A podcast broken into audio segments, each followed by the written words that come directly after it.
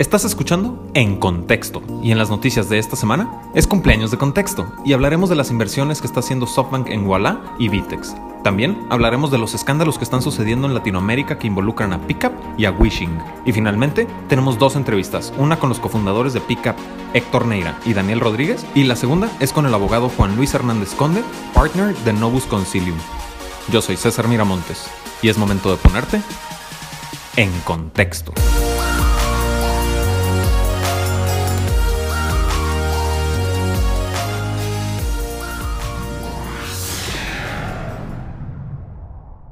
Bienvenidos al episodio número 14 de En Contexto, donde hablamos de las noticias más importantes en el mundo del emprendimiento, tecnología y capital de riesgo en América Latina. Como siempre, yo soy su anfitrión César Miramontes y me encuentro al lado de Víctor Cortés. Víctor, ¿cómo estás? Todo bien, César, todo bien. Yo también soy anfitrión, por cierto. Ah, discúlpame, discúlpame. Con mi coanfitrión, Sí. Víctor Cortés. Excelente. Te ando quitando eh, protagonismo, lo siento. Este, pues hoy es un día muy, muy especial. Hoy es 3 de diciembre. ¿Qué sucedió el 3 de diciembre del 2018, Víctor? ¿Cumpliste 26 años? ¿No? No, eso fue el 2 de diciembre. Ah, sí. No, todos aquí ya sabemos qué pasó el 3 de diciembre de 2018. Fue el primer día en que nació Contexto. Fue el primer día, bueno, fue, el- ¿Cómo fue el nació día, dos veces? Fue el, fue el día en que nació Contexto. Fue el primer día en que le piqué ese botón de publicar en WordPress y estuvimos al aire.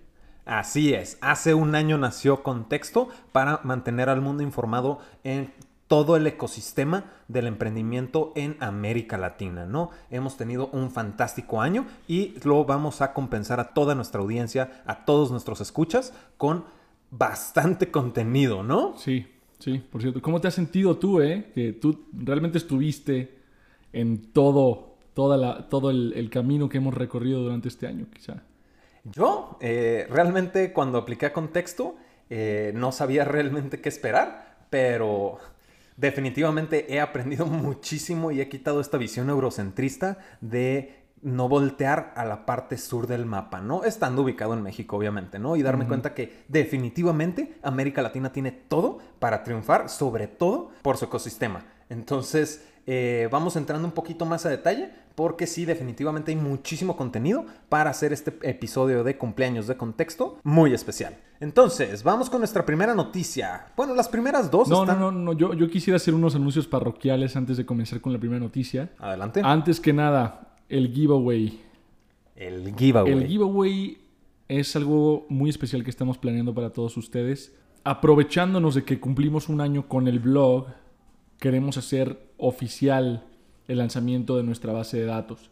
Entonces, aquellos que sean participantes del giveaway pueden tener la oportunidad de, de ganarse Ah, el- ¿Mercancía? mercancía, pero es más allá que mercancía. Realmente es la marca de contexto en Claro, contexto es un estilo de vida, no es con- mercancía. contexto es un estilo de vida, entonces puede ganarse mercancía de contexto, swag, eh, suscripción para la base de datos y el primer lugar se va a llevar también un Alexa, Alexa Dot, para que puedas poner tu música favorita mientras trabajas en tu proyecto. Así es. Entonces, eh, para los que no han entrado al giveaway que estamos haciendo, pueden entrar a Facebook, entrar a nuestra página de contexto en Facebook y participar en el giveaway. Pueden ver las instrucciones y términos y condiciones dentro del blog que tenemos también indicando todo lo que se tiene que hacer para participar por mercancía, acceso a la base de datos y este fantástico Alexa que vamos a, a estar obsequiando. Ok, entonces... Ahora eh, sí, vámonos a lo primerito. Así es. Lo primero, lo primero, o las primeras dos noticias. ¿Sabes? Otra cosa que deberíamos, que deberíamos aclarar. Este no es un programa común. Este es un programa que va a durar dos partes. Les vamos a traer un episodio especial justamente por esta fecha que para nosotros representa algo muy importante. Esperemos que también para ustedes.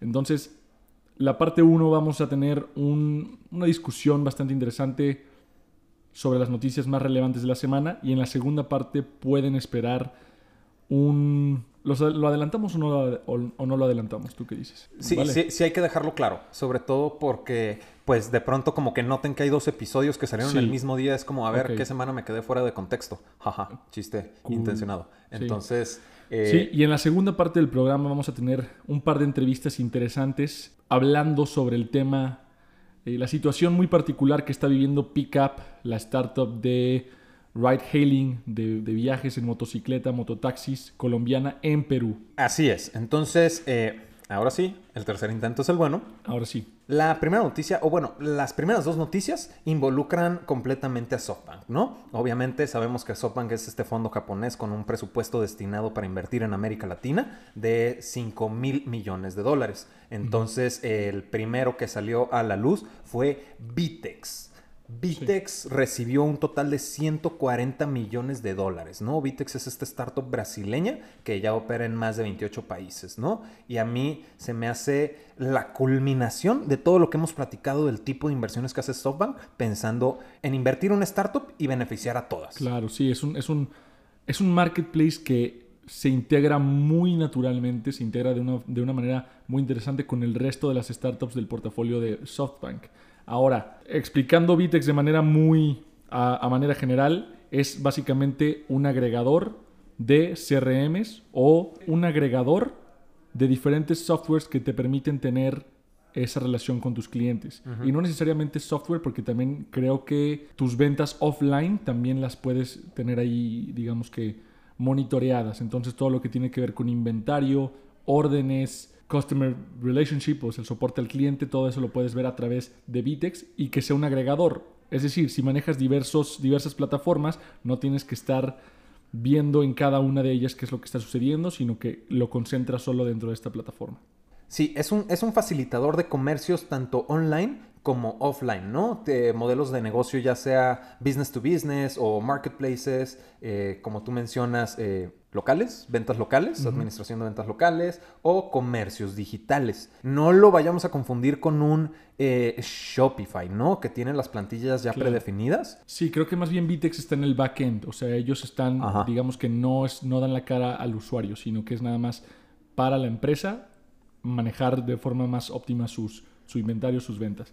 Ahora, algo que yo te quería plantear es, la llamaste startup. ¿Realmente la considerarías una startup considerando que se fundó en 1999? Está súper complicada esa, esa, pregunta realmente por el modelo que manejan, que es, como lo menciono, un facilitador, eh, funge en línea, trabaja con muchísimo software. Eh, yo diría que sí, pero también por el tiempo que tiene, sí, sí, sí, genera esta cuestión. Sí, realmente yo, yo creo que el término y esto es algo que tenemos que discutir, se tiene que discutir, se tiene que poner en la mesa en el ecosistema. La definición de una startup, qué es una startup, qué no es una startup, qué es un unicornio y qué no es, todos esos términos creo que hasta cierto punto han perdido significado. Entonces, estoy llamando aquí a la audiencia, tenemos que hacer un consenso de qué significa cada uno de estos términos. Así es. Pues, recuerden, pueden mandarnos sus comentarios, preguntas, lo que sea, a nuestros correos eh, cesar.contexto.com o victor.contexto.com para eh, hacer este consenso, ¿no? En una de esas podemos marcar un mito en la historia de América Latina donde determinemos eh, exactamente qué es qué. También dentro de tu pregunta, pues también está, por ejemplo, en Argentina, Mercado Libre. Claro, de hecho es algo muy interesante, ¿no? Eh, hicimos un, mapa de mercado sobre unicornios hace un par de meses y deliberadamente decidí omitir a Mercado Libre, Despegar, OLX, todas estas empresas tecnológicas old school, digámosle. Y hubo una fuerte demanda de, de, varios lectores que se incluyeran estas startups dentro del mapa de mercado. Pero luego dices, bueno, ¿son startups o no son startups? ¿Son unicornios o no? Es un poco más complicado, creo yo más complicado que solamente determinar tiempo, tamaño del equipo o incluso eh, tecnología que implementan, ¿no? Justo. Entonces, eh, ¿por qué digo que es la culminación de este tipo de inversiones que hace SoftBank? porque justamente ya tiene estos e-commerce, estos procesadores de pago, estos facilitadores de procesadores de pago, este, y va llegando con este facilitador de todo este tipo de, comercios que suceden ya sea en línea o offline, pues realmente puedes ver cómo SoftBank puede unir todas estas inversiones, ¿no? Entrando con este marketplace Madeira Madeira, ¿no? Eh, después nos vamos con Olist, que también Vitex eh, facilita las cuestiones de los procesadores de pago. Obviamente los usuarios tienen que tener este, este, ya estar dados de alta con ciertos procesadores de pago, pero también de nuevo puedo hacer que colabore Vitex con Olis, con Madeira Madeira. Hay muchísimas cosas que puede hacer dentro de su portafolio. de Estas sinergias está súper bien pensado, en mi opinión, este tipo de inversiones, ¿no? Sí, estoy de acuerdo. Creo que, creo que el portafolio de SoftBank está bien pensado para que funcione la sinergia del portafolio y no solo el rendimiento de las startups por sí solas, ¿no? Es decir, que se busca el éxito colectivo, por así decirlo. Y hace bastante sentido. A mí lo que, creo que, lo que creo que hace falta es pensar en invertir en startups que tengan modelos un poco más disruptivos, más allá de los marketplaces. Pero creo que es un inicio muy interesante el comenzar por, por, digo, pues no teníamos esta cantidad de capital de riesgo antes en la región, no había precedentes. Entonces, creo que es un muy buen inicio y creo que realmente va, realmente va creciendo, ¿no? Ahora, algo interesante que hay que mencionar de Vitex es, a pesar del tiempo que lleva operando, todavía no llega a los mil millones eh, de dólares de evaluación, levantó 140 millones, pero los founders aún conservan 50% de la empresa, más del 50%, pero no se especifica cuál es la evaluación. Entonces, se pueden llegar a ciertas conclusiones, ciertos estimados, pero definitivamente todavía no podemos decir que es el siguiente unicorn de la región. Sí, no, todavía no. Eh, pero yo veo uno que está bastante cerca. Yo, mi, siguiente, mi ah. siguiente apuesta podría ¿Ah, ser... Yo creo que podría ser, no el siguiente, pero sí va a ser muy, muy prontamente, probablemente eh, Walla de Argentina. Platícanos un poco más también lo que acaba de pasar. Ah, pues de nuevo, como lo comentaba, pues también tiene relación con SoftBank. SoftBank eh, participó en su serie C por un total de 150 millones de dólares. Entonces, Walla es este es esta fintech sí, es un challenger bank. Ajá, un challenger bank que en lo personal yo no siento tanta diferencia con el resto de los challenger banks que hemos hablado, como Albo, como Fondeadora, como Wix Wallet, porque manejan estas tarjetas de prepago, te permiten hacer los, los cargos digitales este, y hacer las transferencias a otros bancos no tradicionales. Entonces, ¿sabes cuál es la diferencia? Te escucho. Dime algún otro neobanco argentino. Uh. Ahí sí me agarras muy mal parado. ¿Me puedo meter a nuestra base de datos y encontrarlo? No, yo sí. Eh, eh, hay otros neobanks, challenger banks, está Brubank, están otros neobancos que están siendo lanzados por los bancos tradicionales, pero el mercado creo podría asumir que está menos saturado que el mercado mexicano, que es de donde estamos casi siempre hablando sobre los neobancos. Es em, cierto. Y en el cono sur realmente veo que hay todavía mucha oportunidad para que exista un jugador dominante en esta industria. Y veo yo que SoftBank lo que está haciendo es, es apoyar a Walla porque ve que existe eh, esa oportunidad en el mercado sur y no se da abasto una sola empresa. Ah. Entonces, una sola startup mexicana no se va a dar abasto en toda Latinoamérica. O sea, no, no va a poder conquistar toda la región tan fácil. Entonces, hablando de lo que mencionábamos en el episodio pasado, invertir en negocios con modelos similares en diversos países de la región y eventualmente, potencialmente, observar una fusión a largo plazo o simplemente alguna colaboración entre las mismas. Y de hecho es un punto bien interesante lo que mencionas, ¿no? Porque si nos metemos al... Eh, empezamos a ver las estadísticas de las inversiones de SoftBank, que también pueden encontrar en nuestra base de datos, pues de entrada de entrada lo que más eh, dinero le han invertido más del 65% eh, a Brasil que de nuevo, como lo mencionaba, ya hay fintechs, ya hay todo. Adicionalmente, alrededor del 27% de sus inversiones en general han sido hacia fintechs. Entonces, cuando vuelven a invertir en una fintech, pues ahora sí le invierten a otra zona geográfica, que como tú bien eh, mencionas, es una zona geográfica que tal vez todavía tiene espacio para desarrollarse, que es Argentina. Sí, la, la zona sur en general, creo yo. Y creo que Walla es ese jugador dominante que va a estar a la, a la delantera de los neobancos, en, mínimo en esa parte de la región. Así es. Entonces, eh, muy probablemente tengamos una entrevista con eh, el equipo de Walla. Sin embargo, no va a ser parte de este programa, ya que eh, por ahí no, hay, no, no logramos coordinar muy bien los tiempos. Pero cuando suceda, se los haremos llegar, ¿no? Para platicar sobre Walla, la, la apertura que hay de fintechs en esta zona geográfica que platica Víctor y también cómo es SoftBank como un aliado estratégico, ¿no? Claro. ¿Ok? Entonces, eh, con esta parte vamos concluyendo SoftBank. Sí, sí, si quieren saber un poco más sobre SoftBank, pueden escuchar los últimos 13 episodios porque probablemente hablamos sobre SoftBank en cada uno de ellos. Ajá, prácticamente, ¿no? Entonces, sin más que agregar en la cuestión de SoftBank, que pues en las últimas semanas terminó participando en alrededor de 290 millones de dólares, pues vámonos a la parte más sensible que está sucediendo. Esta semana.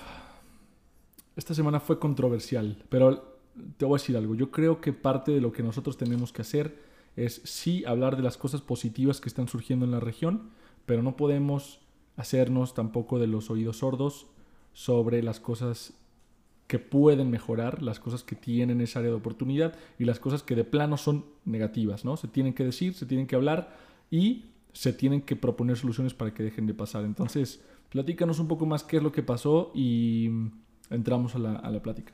Así es, ¿no? Y esto a mí me llama muchísimo la atención porque bien lo comentas, ¿no? No podemos dejar pasar las áreas de oportunidad porque son noticias del emprendimiento, ¿no? De tecnología, de capital de riesgo y no es nada más eh, relaciones públicas de este, de este ecosistema, ¿no? Entonces vamos a comenzar yéndonos a el país de Chile. En Chile está Wishing. Wishing es una startup de, y de manera muy, muy, muy resumida de crowdfunding para un mercado en específico, que es el mercado musical. A través de donaciones e inversiones en la plataforma, tú puedes financiar un concierto, un festival musical y todo este tipo de eventos de nuevo eh, en la industria de la música, ¿no? Lo que sucedió con Wishing es un escándalo donde hay un total o se declara, se menciona, eh, un total de 10 millones 332 mil 463 millones de dólares desaparecidos dentro de estas inversiones. Estas inversiones eh, fueron alrededor de los eventos Roxy, Hello y Halo, Faye y se mencionaba también Enrique Iglesias, ¿no? Eh, creo que también hubo ahí un, caso con Snoop Dogg, ¿no? Ahora, creo que es un... parece muy curioso el timing, ¿no? Justo después de que vemos escándalos relacionados a la industria musical con el con Fire Festival en Estados Unidos, eh, surge esta plataforma de fondeo colectivo, crowdfunding, wishing, en la que los inversionistas realmente personas comunes y corrientes, ni siquiera necesitabas algún tipo de eh, certificado o necesitabas ser eh, inversionista sofisticado, podían participar en el fondeo de estos eventos musicales. La clave de este, de este modelo, y lo menciona aquí un inversionista que participó en, en una de estas campañas de crowdfunding, fue que los retornos que ofrecían se veían muy bien. Se veían, se veían mejor que, digamos, por encima de instrumentos más tradicionales, pero no lo suficientemente altas como para levantar sospechas, ¿no? Obviamente si tú ves que te están prometiendo el cielo en la tierra, dices, aquí hay algo que no está bien. Pero en este caso no era algo que, te levantara, que te llamara la atención de, esa manera, ¿no? Entonces, pues desafortunadamente... A ver, eh, yo ahí quiero tocar dos cosas, ¿no? Porque eh, hace ya un poquito más de tiempo me tocó también cubrir la nota de cómo Latinoamérica está marcando la tendencia en música a partir de que las estadísticas dentro de las plataformas de reproducción de música como lo son Spotify, como lo son iTunes, pues realmente la mayor cantidad de descargas, la mayor cantidad de, escuchas de las bandas terminan siendo latinoamericanos, ¿no? Como la Ciudad de México y Sao Paulo son los que mayor destacan. Entonces, volviéndose estos los... Eh, consumidores principales de contenido musical, pues realmente como cualquier negocio, como artista, pues dices, si ellos son los que más me consumen, voy a hacer contenido para los que más me consumen. Entonces, pues realmente una propuesta como la de Wishing, donde ya sabemos que Latinoamérica es el que está marcando estas pautas, es el que está más apoyando a la industria de la música, pues tiene completo sentido que la gente le invierta a traer a sus artistas favoritos. Claro. Ahora creo que no hemos aclarado exactamente qué es lo que pasó. Ajá. Wishing lanza la plataforma, promete estos retornos, recolecta o recauda este dinero de, los crowdfunders y al paso del tiempo, creo que fueron cinco años después, Wishing desaparece. Los inversionistas hasta la fecha no saben qué pasó, dónde está su dinero. Y aunque ya había sospechas eh, en el pasado o sea, y, y gradualmente se fueron levantando, hasta ahora es donde realmente explotó todo, la gota que derramó el vaso. Y em, pues digamos que la gente simplemente se está quejando, está preguntando por todos lados qué es lo que pasó, dónde está su dinero y hasta la fecha no se ha respondido nada, ¿no? Así es, este, incluso llama, llama la atención, ¿no? Porque Guillermo Padrón, quien era el que dirigía las operaciones en México, declara un, de- bueno, declaraba un crecimiento de hasta 344%, ¿no? Incluso manteniendo arriba de 5.000 usuarios. Y déjame aclarar, el crecimiento de la plataforma de 344%. Entonces... Entonces, esta es una historia que todavía está in the works, todavía se está desarrollando, nos, está, nos interesa muchísimo y de hecho estamos tratando de conseguir algún tipo de contacto con el equipo de Wishing para saber exactamente qué es lo que pasó.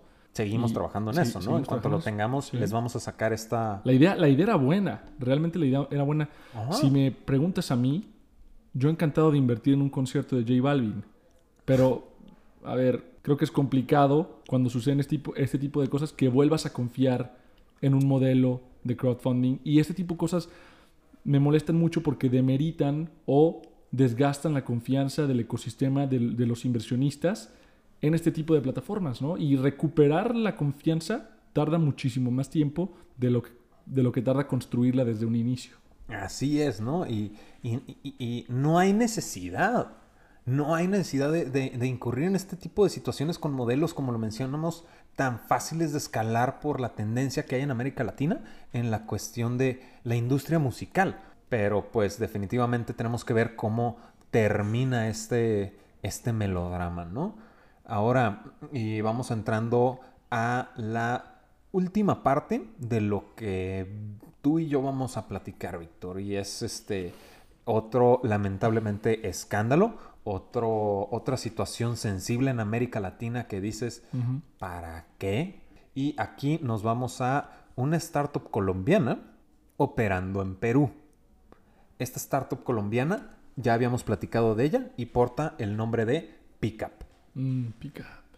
Pickup, así es. Aquí sí les tenemos el material increíblemente completo. Contamos con la, la participación de los mismos fundadores de Pica y además Juan Luis Hernández, eh, experto legal de Novus Concilium, ¿no? Entonces quisimos hacer esta dinámica para darle un, un balance, mantenerlo lo más objetivo posible y ver, ver pues aspectos que quizá nosotros no podemos ver de primera instancia, ¿no? Bueno, yo no, yo no me considero un, un experto legal, no sé tú, César.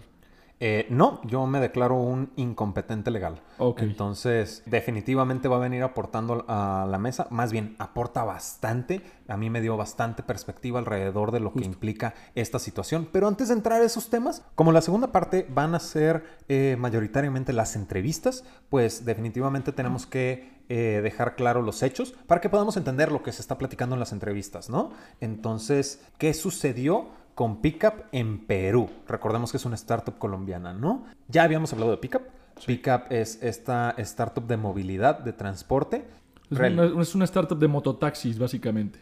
de mototaxis. Es un Uber en motocicleta. Entonces pides un pickup y en lugar de que te recoja un Nissan Versa, te recogerá una Yamaha probablemente o Ah. no sé, no Sí, sé sí. mucho de motos, tú dime.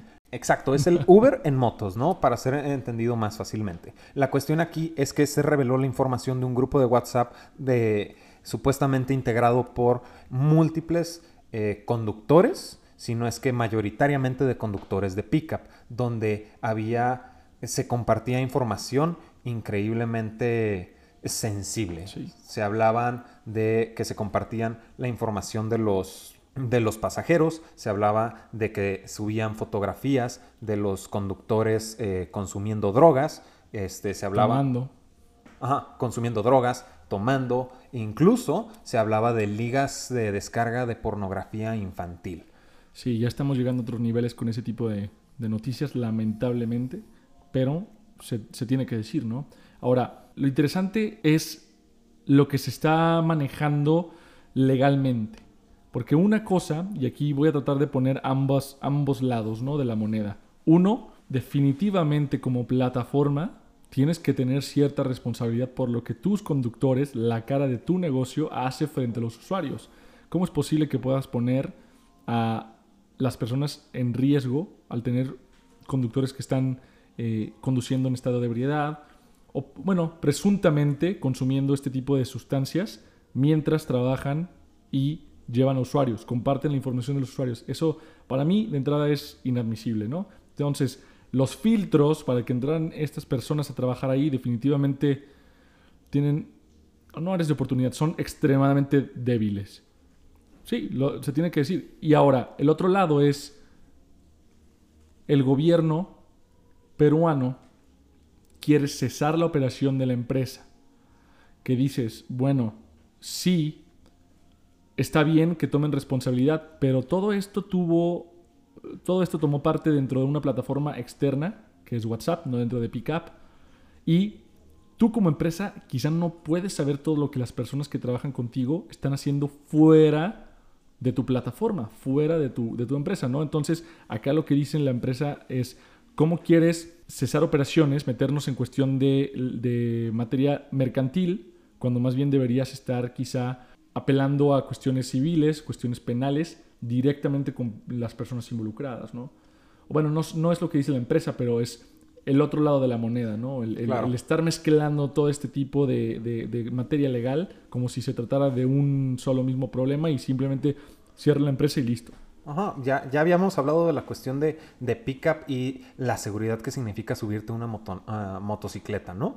Pero pues al respecto no había sucedido mucho hasta que surgió este escándalo por el, dichoso grupo de WhatsApp. Obviamente, pues precisamente para entender todo lo que está involucrado con este tipo de situaciones desde una perspectiva imparcial es que nos trajimos a Juan Luis Hernández, quien como abogado puede darnos la perspectiva y todos los elementos que involucra de manera legal que van a encontrar en el siguiente episodio.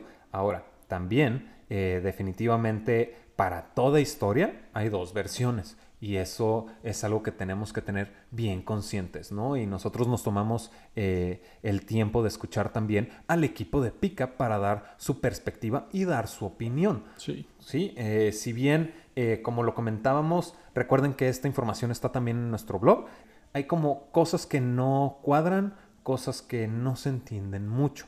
Entonces, eh, precisamente por eso nos trajimos al equipo de Pickup para, pues, escuchar su, su versión, ¿no? Claro, sí hay, sí hay ciertas cosas que todavía no cuadran bien. La coartada todavía tiene eh, puntos débiles, un par de talones de Aquiles, pero... Yo dejo todo eso a la interpretación de nuestros escuchas. Algo que también se nos estaba pasando a mencionar es que, pues, si bien el comercio eh, saca la información de este grupo de WhatsApp donde se comparte todo este tipo de actividades que definitivamente son actividades criminales, pues otro elemento que resalta es la participación del jefe de operaciones a nivel Perú en este grupo de WhatsApp. Justo. Creo que ahí es donde entra la mayor, eh, la parte más delicada del escándalo, ¿no? Si no supieras que está ocurriendo esto y estuviera ocurriendo en WhatsApp, ¿qué tanta culpa tienes? ¿no? Pero cuando ya tienes a alguien del equipo ejecutivo participando en la conversación, interactuando dentro del mismo grupo, creo que entonces ya se lleva a estos niveles y creo que entonces ya hay cierto nivel de responsabilidad porque se sabía de este tipo de intercambio de mensajes, ¿no? Realmente dentro de la nota del comercio se menciona que después de todos estos tipos de comentarios, fotos consumiendo drogas, gente acosando y checando las direcciones de las pasajeras con comentarios increíblemente vulgares, pues resulta que hay un comentario de este jefe de operaciones, que es Matías López 13, quien era, de nuevo, Head of Operations a nivel Perú que después de todos estos comentarios que se hacen, eh, vulgaridades y faltas de respeto, pues comenta él, vamos a darle con todo esta semana, está sucediendo esto, entonces va a haber muchísimos viajes, ¿no? Entonces ahí...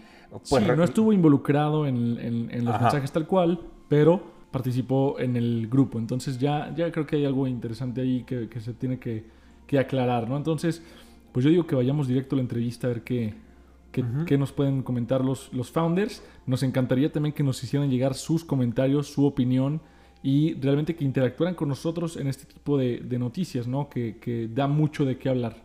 Así es, definitivamente su opinión es la que van a buscamos que logren formar a partir de la información que nosotros presentamos, los comentarios que hacen los fundadores de Pickup y finalmente complementarlo con la información legal de Juan Luis Hernández. Ok, entonces eh, con eso concluimos la primera parte de este episodio. Eh, nos vemos en, el, en la segunda parte, que es ya incluyendo todas las entrevistas que tenemos preparadas para ustedes.